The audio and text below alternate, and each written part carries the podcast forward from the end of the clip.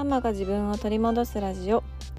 このラジオでは子育て真っ最中の私が子育てを通して自分を見つめ直したりその中での気づきや学びをシェアしていきます。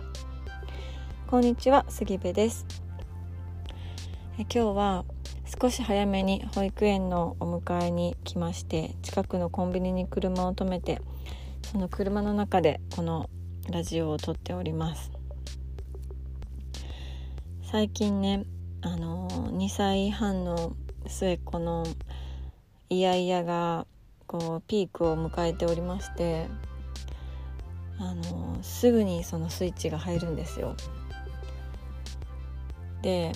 あのもうねイヤイヤ期も3人目の3回目なのでまああのイヤイヤのツボはね抑えてるつもりなんですけどついうっかりそれを忘れてしまうことがあのよくありましてあのいやいやスイッチをねついついよく押してしまうんです。ねあのこれまで3人子供たち3人とも同じイヤイヤのシチュエーションがあってでそれが何かっていうとあの横断歩道前のイヤイヤなんですよ。あの横断歩道ってね車がいっぱいなんで私も、ま、危ないしと思って手つないでどっちかっていうとこう引っ張っていくよみたいな感じで言ってしまうんです。なんですけど多分自分のペースで自分であの歩きたいんですよあのしましまをね。そうなのにあの私に「はい行くよ早く早く危ないから」とか言って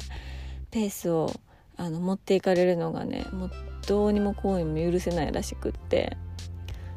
で結果あの横断歩道のど真ん中であのー、いやいやを盛大に繰り広げるというあの結果になってしまいます。でもうねあの危ないしもうあの分かった分かった分かったからみたいな感じで 横断歩道のど真ん中であのーピチピチ暴れる末っ子をね抱きかかえて結局あのそのまま走って渡るみたいな感じになってしまうんですけどね。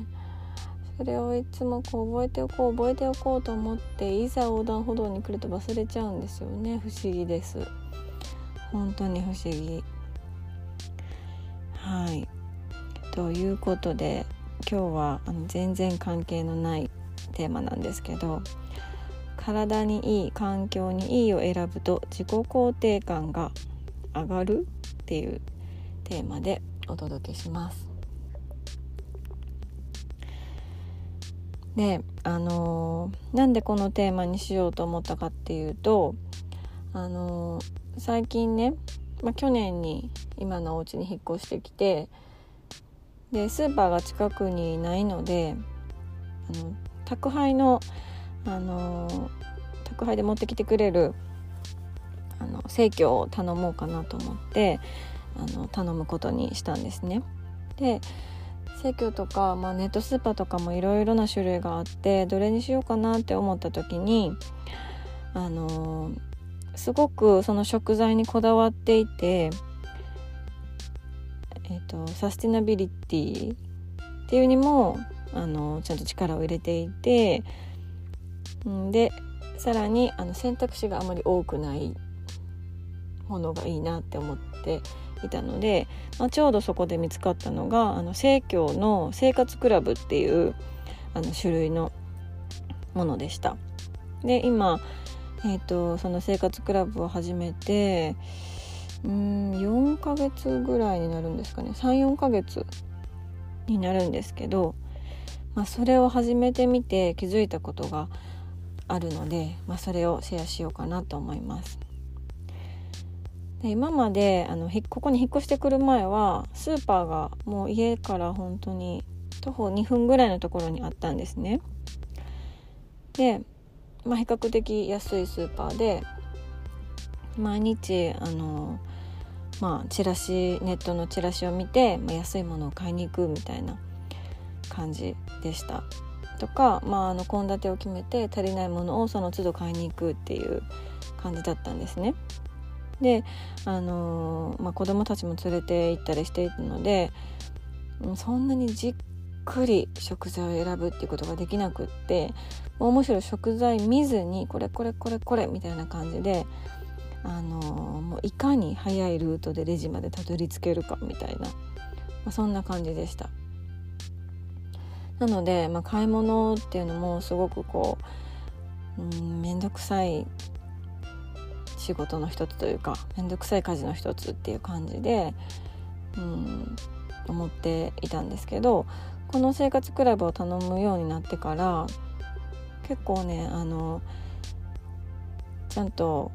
何て言うんですかね産地だとか、まあ、作った人が分かるものであったりとか、まあ、人参とかも土のついたままの結構取れたての人参だったりとかお肉もあのまあ、きちんとどこで育てられて誰が育てていてどういう餌をやっていてっていうのがはっきりと分かるようなお肉であったりとか牛乳も、あの牛にねあの注射を打ってないっていう、あの牛乳をこう選ぶようになったんですよ。であの、生活クラブをする前スーパーに行っていた時はもうとにかく、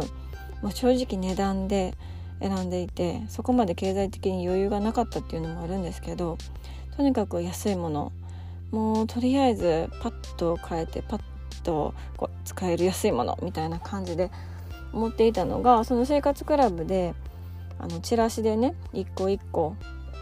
ちゃんと詳細を見ながら選ぶようになって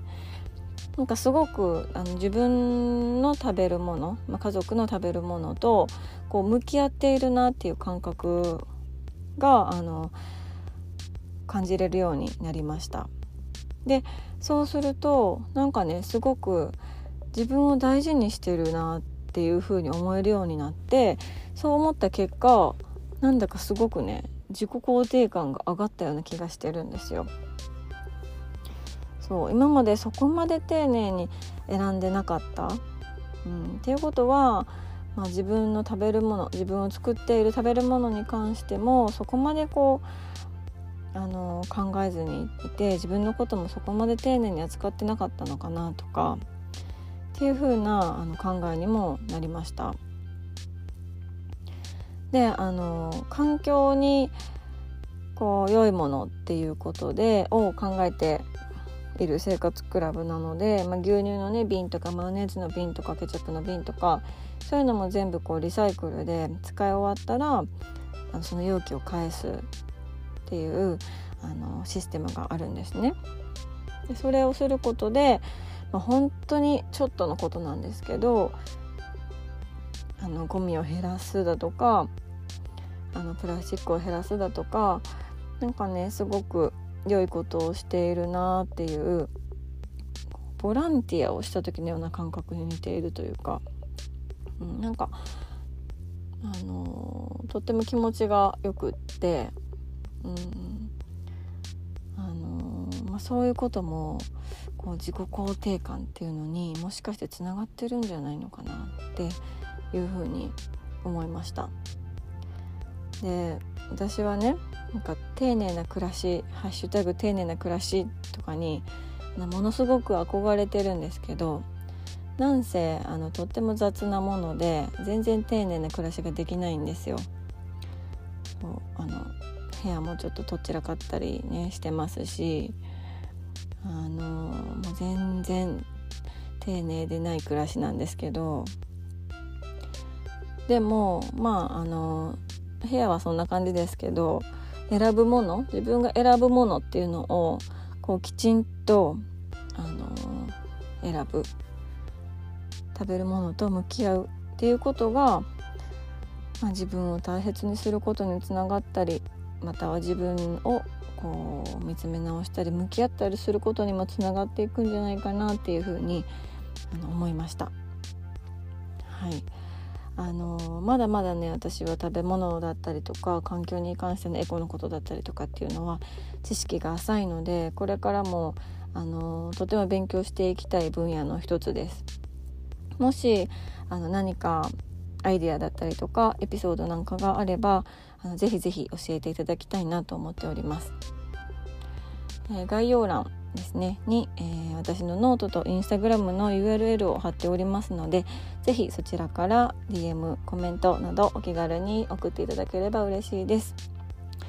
えー、最後まで聞いていただきましてありがとうございます。今日もあなたにとって素敵な一日になることを願っております。